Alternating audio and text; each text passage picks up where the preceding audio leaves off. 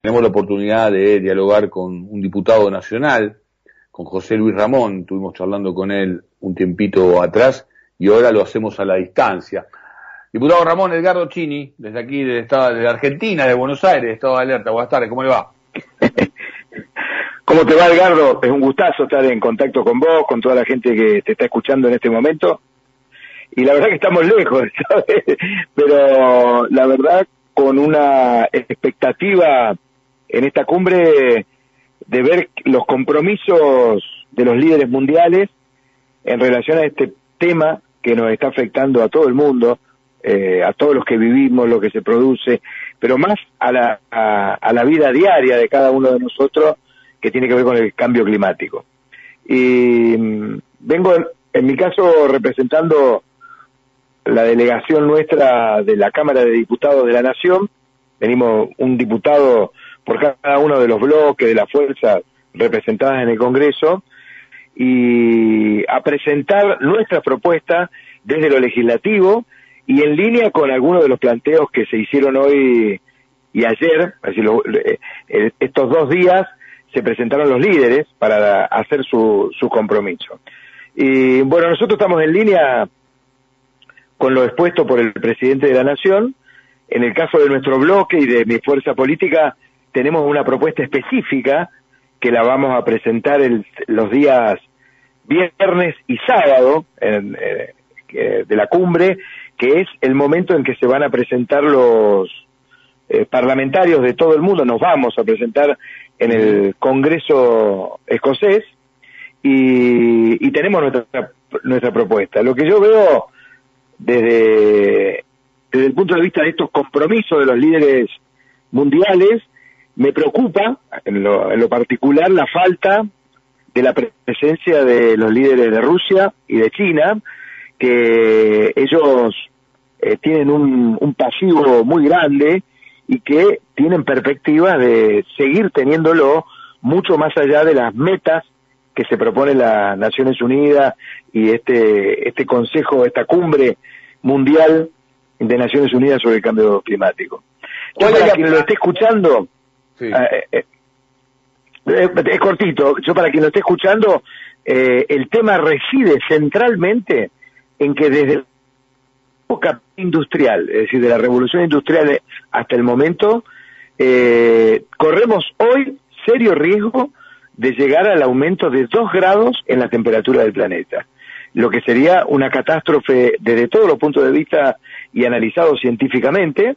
Por lo tanto, esta cumbre pretende el compromiso de que al año 2030 podamos tener emisiones de este porcentaje, de este grado de elevación de la temperatura, no más allá del uno y medio, del 1,5. Eh, si fuéramos más allá de eso, hemos bajado, digo, eh, diputado, obviamente, el tema del optimismo, ¿no? Empezamos a hacer desde, desde eh, las primeras cumbres que se, que se realizaron para frenar el, el recalentamiento. la primera. Claro, eh, hasta aquí, eh, digo, eh, hemos empezado a tener menos expectativas, pero aún así todavía este, con la gran asignatura pendiente de no poder ni siquiera empezar a resolver el tema ni generar el punto de inflexión al respecto. ¿Cuál es la propuesta eh, concreta que, que, va a presentar en nuestro bloque de, diputados así presente? Bueno, vamos a seguir eh, en principio de que los países tenemos responsabilidades que son comunes, pero están diferenciadas, es decir, eh, son muy distintas las capacidades para afrontar el cambio climático de los países desarrollados de los nuestros. Eh, entonces, ese es el primer punto, la responsabilidad común pero diferenciada. El segundo punto, eh, nosotros hacemos, hay una, hay grandes desigualdades, en, y sobre todo en relación a mujeres y niños, como uno de los sectores que son más vulnerables a los efectos del cambio climático el llamado a todos los países desarrollados que cumplan con sus compromisos climáticos existentes. Punto central, en donde en, el, en París se comprometieron a aportar 100 mil millones de dólares y con la excusa de la pandemia y otras excusas que no dan, eh, hay un 20% de ese dinero que no, no ha sido aportado. Y, y la necesidad de repensar la arquitectura financiera desde el punto de vista internacional y de los organismos de préstamo, eh, en, en donde se ponga en, eh, ¿cómo decirlo de una manera adecuada? ¿no? El, eh, el término de los pasivos ambientales que se ponga eh, en el fiel de la balanza. Los países desarrollados tienen un gran pasivo, los países en vía de desarrollo tenemos crédito. Y ese es el punto. Y desde nuestra postura... No, decía que está, está, es muy, está, está bien explicado. Nosotros recién hablábamos justamente de este tema, diputado, eh, a partir de esta, yo trataba, digo, incluso marcaba que el presidente lo hizo su presentación de manera leída, porque no, no se puede improvisar demasiado, porque hay que ser muy técnico y muy preciso. Eh, y marcábamos esto, ¿no? Esta oportunidad también para la Argentina, en lo que este, esta, esta doble situación, este doble estándar en el cual está, porque está como deudor frente a una situación económica financiera, pero a su vez tiene mucho para brindar y, ocupar un rol de acreedor en lo que refiere a, la, a los recursos naturales que posee para hacerlo jugar en favor del planeta en su conjunto, ¿no? Exactamente.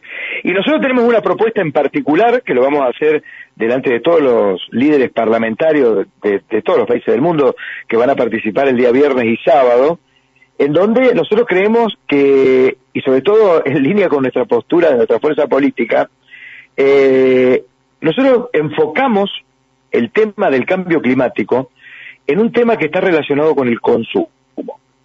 En nuestro país, ¿no es cierto?, tiene jerarquía constitucional, la educación para el consumo es un derecho constitucional, pero no de cualquier educación, sino que es una educación para el consumo sustentable.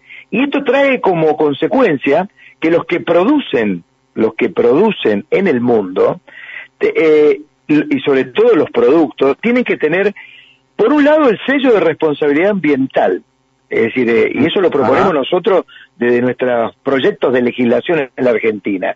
Y el segundo es el sello libre de obsolescencia programada. No es natural que te vendan un celular, un televisor o un auto y que te dure un año y lo tengas que cambiar. Es decir, tiene que haber una, una responsabilidad que no solamente tiene que ser tomada de manera individual por los países. ¿Por qué? Porque el diseño de los productos se da en todos los países más desarrollados. Generalmente una vez que se diseñan, se los producen muchas veces en los países que están en vías de desarrollo como el nuestro. Y el destino final de los productos es en todo el planeta. Entonces, si vos interconectás todo esto, ¿no? te das cuenta que ese principio del mercado de no querer parar con ganar dinero haciendo consumismo, eh, eh, poniendo una programación de obsolescencia a tantos productos, genera un pasivo ambiental que es salvaje en todo el, planeta. Y además que una de las recomendaciones, mm. una de las recomendaciones que nosotros proponemos es que se tome especialmente la sustentabilidad de los, de los consumos y la obsolescencia programada de los productos. Pero por sobre todas las cosas, en aquellos países que los diseñan para que la producción en los países como los nuestros y el destino final, que es todo el mercado del planeta, pueda tener una disminución notable en donde, ¿cuál es nuestra propuesta? Basta de la garantía de seis meses, vayamos a garantías de tres y de cinco años y que haya incentivos económicos y liberación de impuestos para todos aquellos productos que tengan plazos de duración que no estén programados, que haya por lo menos por cinco años eh, posibilidad de repararlos, porque de la manera en que los productos se producen hoy están hechos para el desecho. Y no es solamente el desecho final, sino todo lo que significa, ¿no? No, un, desecho que obviamente eh, contamina muchísimo. La gran discusión también, y un poco se desprende de, mucho de lo que está compartiendo diputado con nosotros, es el proceso de transición, ¿no? Este, porque allí es donde los grandes, las grandes empresas, las grandes corporaciones eh, deben eh, ser de alguna manera presionadas por, por los países centrales para que formen parte de esa, de esa transición, porque obviamente no van a querer eh, perder la injerencia que tienen en el reparto general de la capacidad productiva y de rentabilidad. El tema es que produzcan de otra manera para que, este, por un lado, sigan cuidando los puestos de laburo, pero también siga cuidando el planeta, ¿no? Un poco este sería el objetivo y el gran rol sí, sí, este, con la propuesta que se está encabezando la delegación nuestra. Por, e, por eso hay que poner el ojo en este tema del desperdicio final. Es decir, los consumidores ¿eh? en cualquier lugar del planeta no somos el último eslabón de una cadena de producción y de comercialización. Pensemos que los consumidores somos todos. Y si vos, yo te doy un ejemplo, si vos haces como, como diseñador en los países centrales, diseñás un teléfono que al año ya no se te actualiza el software, al año y medio lo tenés que tirar y, al, y a ese año y medio lo tenés que comprar uno nuevo, fíjate todo lo que significa en cuanto a contaminación y a utilización de recursos de transporte, de al no haber eh, posibilidad de tener mm, material para repararlos, es directamente el desecho del aparato.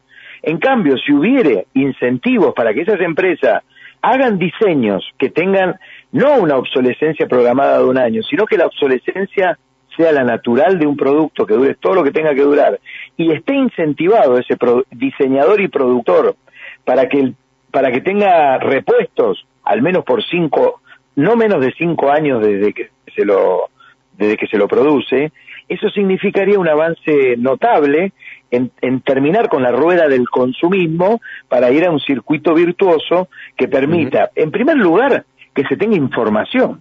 Porque cuando vos tenés un aparato en donde la obsolescencia no está programada y vos ya sabés que te va a durar mucho tiempo, bueno, tenés información sobre el producto, sobre los repuestos, sobre los servicios técnicos que se requieren y que van a permitir eh, no eh, aumentar la rueda del consumismo, sino que el consumo eh, sea un, un círculo virtuoso de aquello que necesitas o que querés, pero no aquello que estás obligado por el productor y por el mercado y por la necesidad de, seguir ganando dinero de las grandes empresas. Eh, hay que lograr ese círculo virtuoso y no, y no lo tiene que ser en un país determinado, lo tiene que ser en esta, en esta suerte de toma de decisiones globales de los líderes mundiales. Claro, para que tampoco haya una deslealtad por parte de las naciones ni, ni por parte de la, lealtad comercial, incluso por parte de los, de los países y por parte de las empresas. Estoy seguido de tiempo. Exactamente. pero, pero, pero mm, una preguntita final, este, en realidad una reflexión final y digo cortita en la medida de las posibilidades, casi abusando de este rol de cobertura, ¿no? Este que está que está llevando a cabo desde, desde el rol de de diputado nacional, pero en la presencia fuerte este, y enviándonos toda la, información de lo que está viviendo en el minuto a minuto de esta, de esta cumbre. Eh, ¿Es optimista? ¿Sos optimista frente, frente a, tomar conciencia de lo que se está discutiendo? ¿O otra vez vamos a quedar en una suerte de, de formalidad de decirlo políticamente correcto, pero el accionar posterior no va a ocurrir? Te lo resumo en tres puntos eh, me quita optimismo la ausencia de los líderes de China y Rusia, primer punto.